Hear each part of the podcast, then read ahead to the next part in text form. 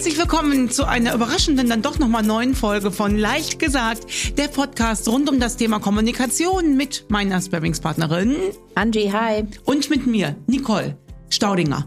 Wir legen direkt los. Man kennt uns. Wenn nicht, Ja. hört nochmal den Trailer. Hört nochmal den Trailer und schreibt uns gerne an hallo@nicolestaudinger.de. Ich bin echt baff, wie viele E-Mails ihr uns schreibt. Und ich starte direkt rein mit der lieben Annabelle.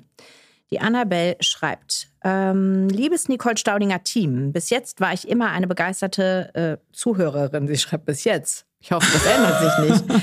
Nun habe ich selbst ein Kommunikationsproblem. Meine 23-jährige Tochter ist an akuter Leukämie erkrankt. Zurzeit bin ich täglich viele Stunden bei ihr in der Uniklinik, um ihr zur Seite zu stehen.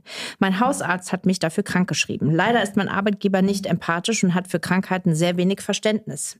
Sie ist dort seit zehn Jahren beschäftigt, schreibt sie. In meinem Fall würde er mir vorwerfen, dass meine Tochter alt genug sei und ich nicht ständig bei ihr bleiben müsste. Ich sehe mich leider nicht in der Lage, meine Arbeit aufzunehmen. Ich würde gerne die offene Kommunikation vermeiden, möchte aber auch, dass mein Arbeitgeber weiß, dass ich in nächster Zeit nicht kommen werde. Wie soll ich hier vorgehen? Und sie schreibt, dass wir es bitte anonymisieren, was wir natürlich getan haben.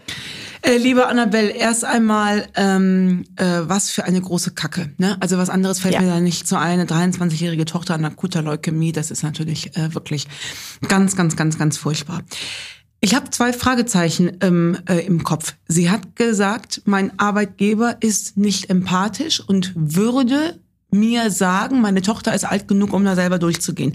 Heißt das, dass sie noch gar nicht mit ihm gesprochen hat? Das ist ja im Konjunktiv.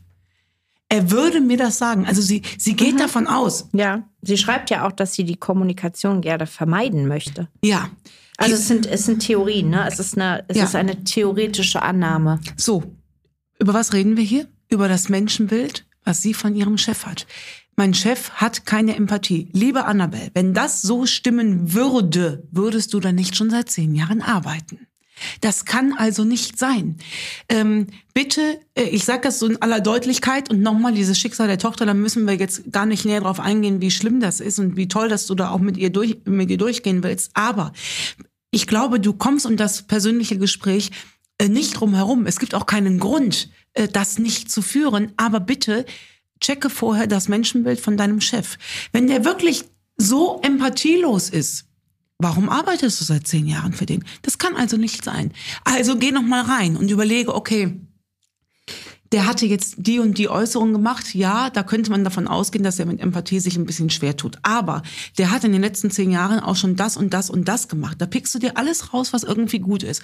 Und da setzt du an mit deinem Was will ich. Und wenn ich das richtig raushöre, ist dein Was will ich, dass du jetzt während dieser Zeit an der Seite deiner Tochter sein möchtest, die ja vielleicht sogar eine, wahrscheinlich erstmal eine Chemotherapie oder eine Stammzellentransplantation, also da wartet ja ein, ein wirklich heftiger Weg auf die beiden. Und mit diesem Menschenbild, du löst dich bitte davon, dass der nicht empathisch ist. Löst du dich. Du kannst ja auf die Eventualitäten, die du im Kopf hast, vorbereitet sein. Und gehst rein, lieber Chef, Sie haben es schon gehört, meine Tochter ist äh, schwer erkrankt. Ähm, das ist schlimm. Das müssen wir zwar jetzt gar nicht ausdiskutieren. Von außen betrachtet sieht es so aus. Das ist eine 23-jährige junge Frau, die ist erwachsen, die kann da selber durchgehen. Ich bin mir ziemlich sicher, Sie haben das ähm, allergrößte Verständnis dafür, dass ich an Ihrer Seite sein, sein Weil möchte. wenn sie das nicht probiert hat, kann man das ja davon auch gar nicht ausgehen. Und ähm, liebe Annabelle, jetzt wird's wieder ein bisschen unbequem. Ne? Ich muss noch mal kurz die Arbeitgeber-Perspektive, die wir beide ja auch haben, Nicole, noch mal reingeben. Dieses sich krank schreiben lassen aufgrund einer theoretischen Situation ist halt einfach so dramatisch, wie das ist. Ne? Aber wenn der Arbeitgeber nicht informiert ist über die Sachlage, wie soll er denn dann? Also es ist ja völlig, völlig, äh, äh, völlig äh, unmöglich für den Arbeitgeber überhaupt in irgendeiner Form zu reagieren. Ich zitiere unsere gemeinsame Bekannte Franka Ceruti mit dem Podcast Psychologie to go. Die Antwort auf jede nicht gestellte Frage ist nein. Ja. Und Annabelle, ich habe totales Verständnis dafür, dass das in dieser Situation jetzt eine weitere Sache auf deiner To-Do-Liste ist. Ähm, sieh es vielleicht nicht als Berg an, sondern als Gelegenheit, dir auf einer anderen Weise Unterstützung zu holen. Was meinst du, wenn du dieses Gespräch geführt hast, dann wirst du morgens wach und denkst, okay, der Berg, den ich ja jetzt mit meiner Kleinen vor mir habe, der ist heftig, aber das habe ich wenigstens gelöst. Und ich bin hundertprozentig sicher, dass da kein Arbeitgeber sagt, ey, wo kommen wir denn da hin? Und Sie kommen hier mal schön zur Arbeit. Und vielleicht könnt ihr ja sogar so verbleiben, weil auch da darf ich aus der Erfahrung heraus sprechen, meine Mutter hat sich ja auch freistellen lassen. Und zwischendurch hatte ich aber so gute Tage und auch so gute Phasen, dass sie wieder zu ihrem Chef hingegangen ist und gesagt hat, wenn ich jetzt den Ablauf nicht durcheinander bringe, ich könnte auch phasenweise wieder arbeiten, wenn das für Sie Ja, in aber das Ordnung ist halt wichtig, ne? und da, das geht nur über Ja. Kommunikation. Ja. Und dann ist man da gemeinsam äh, durchgegangen. Annabelle, du schaffst das, weiß ich. Ja. Und äh, hoffentlich überrascht dein Chef dich, wovon ich schwer ausgehe. Äh, äh, äh, Nochmal, sonst würde sie ja nicht zehn Jahre für, du arbeitest ja nicht zehn Jahre für einen empathielosen Mistkerl. Machst du doch nicht. nee. Alles Gute für deine Tochter, liebe Annabelle. Unbedingt. Kommen wir zur Paula. Der Betreff: Mein Ex-Mann bringt mich immer zur Weißglut.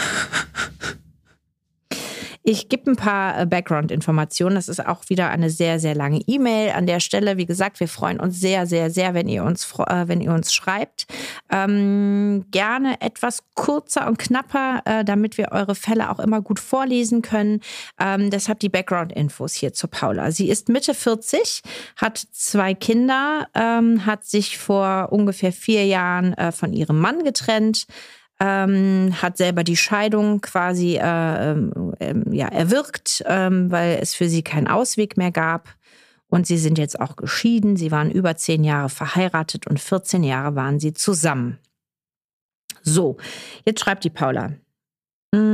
Eigentlich alles gut. Jetzt ist es aber seit geraumer Zeit so, und mit geraumer Zeit meine ich eigentlich schon auch einige Monate vor der Trennung, dass ich sehr aggressiv auf so ziemlich jeden Satz meines Ex-Mannes reagiere. Ich kann und will ihn einfach nicht mehr hören oder mir seine Anschuldigungen und Vorwürfe gefallen lassen. Wie zum Beispiel, dass ich die ganze Familie ins Verderben geschickt habe, wie egoistisch ich bin, wie falsch, dass er mich nie verlassen hätte, aber ich wollte das ja unbedingt so.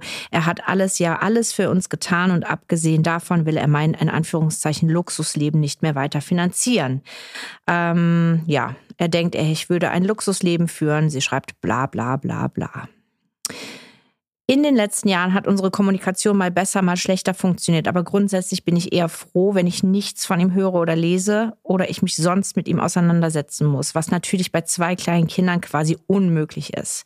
Jetzt hat er eine neue Lebensgefährtin ähm, und will die Kinder nun zu 50 Prozent haben und somit auch eine Herabsetzung der Alimente beziehungsweise gar nichts mehr zahlen ähm, und hat sich ein Reihenhaus mit der neuen Partnerin gekauft. Äh, sie gönnt ihm das. Ähm, aber sie versteht einfach nicht, äh, warum gerade bei ihm alles so gut läuft.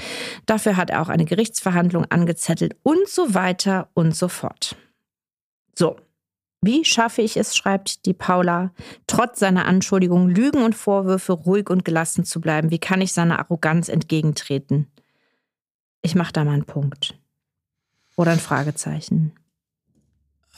Ähm, ich sag's mal so böse wie es ist. Es ist äh, wahrscheinlich gar kein Thema für unseren Podcast. Mhm. Da sind noch so viele Verletzungen im Raum. Der Mann, der oder der Ex-Mann, der sagt, du hast die Familie ins Verderben gestürzt. Ähm, äh, jetzt der Wunsch, die Kinder zu 50 Prozent zu haben. Da sind noch so, so, so, so viele Verletzungen im Raum, ähm, dass, dass ich mich da als die falsche Ansprechpartnerin wähne. Wenn ich jetzt dazu was sagen müsste, würde ich mit kleinen Schritten Richtung was will ich gehen. Ja, und die stehen ja auch schon vor Gericht, ne? Wenn ich Ja, ja, richtig- ja, ja, deswegen, Also, da sind boah. Mhm. wir, da sind wir eigentlich fast raus, Angie, das muss man so knallhart sagen. Ich würde mit ganz kleinen Schritten das, was will ich's? Und zwar, was will ich, wenn der jetzt heute Nachmittag käme, zum Beispiel der Ex-Mann und würde die Kinder abholen, dass ich dann sage, was will ich für diesen Nachmittag? Genau, So also ich, sie fragt ja so ganz explizit, wie sie es schafft, nicht mehr ganz so aggressiv Ja. zu sein. Ja, ne? genau. Vielleicht setzen wir da nochmal an, weil ich glaube, das Gesamtproblem ist gar nicht der, der Lösungs, die Lösungsfrage, sondern sie möchte ja nicht mehr aggressiv Nein, sein. Ne? wir reden hier auch wirklich auch, das Thema Menschenbild ist hier ganz groß. Ne? Sie schreibt, wie schaffe ich es, seiner Arroganz entgegenzutreten. Ne? Da kann ich gar nichts zu sagen. Ich kenne den Mann ja nicht. Ne? Also die andere Seite wäre natürlich jetzt hier wahnsinnig interessant. Ähm, liebe Paula, so hart es ist, der Weg führt über dich. Dass du vielleicht dir, also dass du sagst, ja, es hat ja einen Grund, dass ich geschieden bin. Ne, das sind jetzt die Charaktereigenschaften, aber am Ende des Tages habe ich den Mann auch mal geliebt und geheiratet und wir haben zwei Kinder zusammen. Ähm, äh, um 100 Grad dreht sich ja wahrscheinlich keiner. Also da wird es ja immer schon Bestandteile gegeben haben, die ich heute hasse, die ich damals äh, geliebt habe.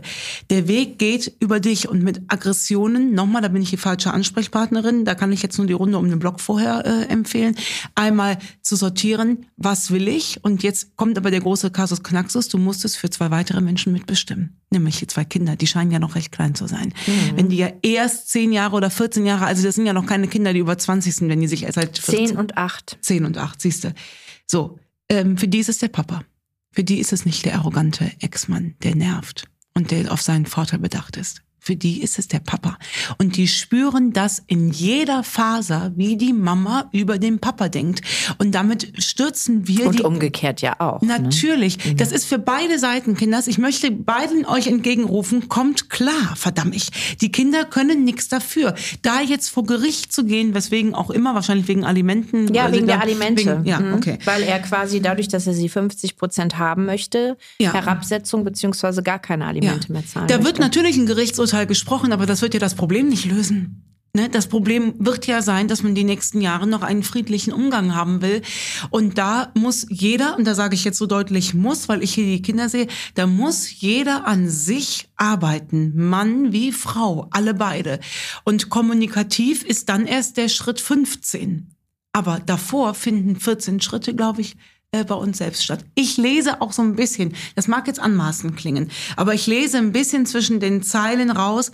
Sie hat die, e sie hat die Ehe beendet. Ja, korrekt. Jetzt ist er schon wieder glücklich. Ich gönn ihm das. Da schwingt ja noch viel mit, ne? Ach, sie schreibt, Entschuldigung, ich muss mich sogar korrigieren. Sie schreibt, und ich gönne ihm nichts von all dem.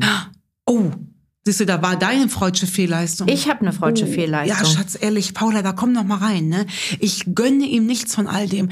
Mann, Schatz, du warst mit dem zehn Jahre verheiratet und du gönnst ihm jetzt nicht das Glück nee, sie schreibt, dieser ich Erde? verstehe einfach nicht, warum er immer auf die Butterseite fällt. Oh, ach, das tut, ah, das trifft mich, ne? Das trifft mich. Du, das geht doch nicht.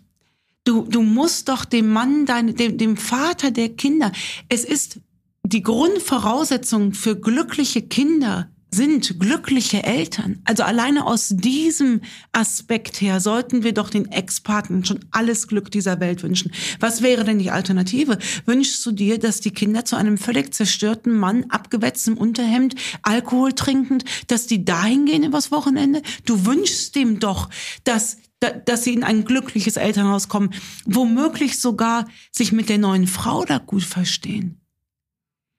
Liebste Paula, allerliebste Paula, komm noch mal rein. Check das noch mal für dich. Du gönnst ihm all nix von dem. Das ist nicht auf der Seite deines Ex-Mannes, das ist auf deiner Seite. Komm noch mal rein. Geh über deine Haltung. Welche Haltung hast du? Was für Erwartungen hast du? Ähm, und wenn du das für dich gecheckt hast, dann lösen sich zwei Drittel der Probleme von selbst. Ja, und mit dem Blick auf die Kinder glaube ich auch, ähm, das könnte eines der größten Argumente sein, nicht mehr aggressiv zu sein. Nicht Unbedingt. nur der Mann oder Ex-Mann nicht gegenüber, sondern generell vielleicht auch ja. dir selber. Du scheinst ja auch, Paula, ein bisschen aggressiv so insgesamt ja. dir selber gegenüber zu ja. sein. Ne? Das ist ja auch wieder das, das Thema. Da. Das richtig Druck da. Und dieser Druck erzeugt Gegendruck. Und wenn du den loslässt. Korrekt. Da kann ich ja, also. Ja. Leider haben wir da keine geschmeidigere Antwort zu. Ja, dieser eine Satz ändert natürlich jetzt alles. Ne? Ja, ich habe verstanden. Sorry, ich habe das echt. Ja richtig. Hab, das ist war deine, muss, da siehst du, es war deine ne? ja, freudsche ja, Fehlleistung. Ich gönne ihm all das, ne? Und ich höre noch aus dem Gönnen das raus. Und in Wirklichkeit schreibt sie das, was ich glaube zwischen den Zeilen rausgehört zu haben. Ich gönne ihm nichts. Warum fällt er auf die Butterseite? Das ist, nein, Schatz, das ist kein schönes Menschenbild. Das ist auch, das ist auch keine schöne Weltansicht. So willst du auch nicht sein. Da sind noch so viele Verletzungen. Willst du denn, dass er sein Leben lang jetzt trauert und dir hinterher weint? Das willst du doch auch nicht. Nee, da komm noch mal rein. Nee, genau. Weil man will ja, oder du willst ja auch nicht, dass irgendjemand anders möchte, dass du so kein dass Glück erfährst. Rede, um ne? Gottes What goes around comes around. Ja, ist so. ja, das ist so. So, das war's mal wieder für unsere Folge. Hatten wir schon zwei Folgen? Ja, wir haben. Ach, das ging aber ja, schnell. Ach ja, ja wir hatten die Annabelle und die Paula. Genau, heute eine etwas kürzere Folge. Wir danken euch wie immer fürs Zuhören, auch dann, wenn es unbequem wird. Weil wir haben wirklich ganz tolle Zuhörerzahlen, das muss an dieser Stelle ja. auch mal gesagt sein. Ganz ähm, lieben Dank dafür. Vermutlich mehr Zuhörerinnenzahlen. Das äh, können wir das den Analytics, das kann man glaube ich nicht gut sehen. Nicht so sehen. richtig, ne? nee. Aber zumindest die, diejenigen, die uns schreiben. Also die uns schreiben, sind 100 Prozent Frauen. 100 Prozent? Ja. Definitely. Dann äh, erlauben wir uns das, liebe Zuhörerinnen. Vielen Dank. Auf Vielen bald. lieben Dank. Auf bald. Tschüss.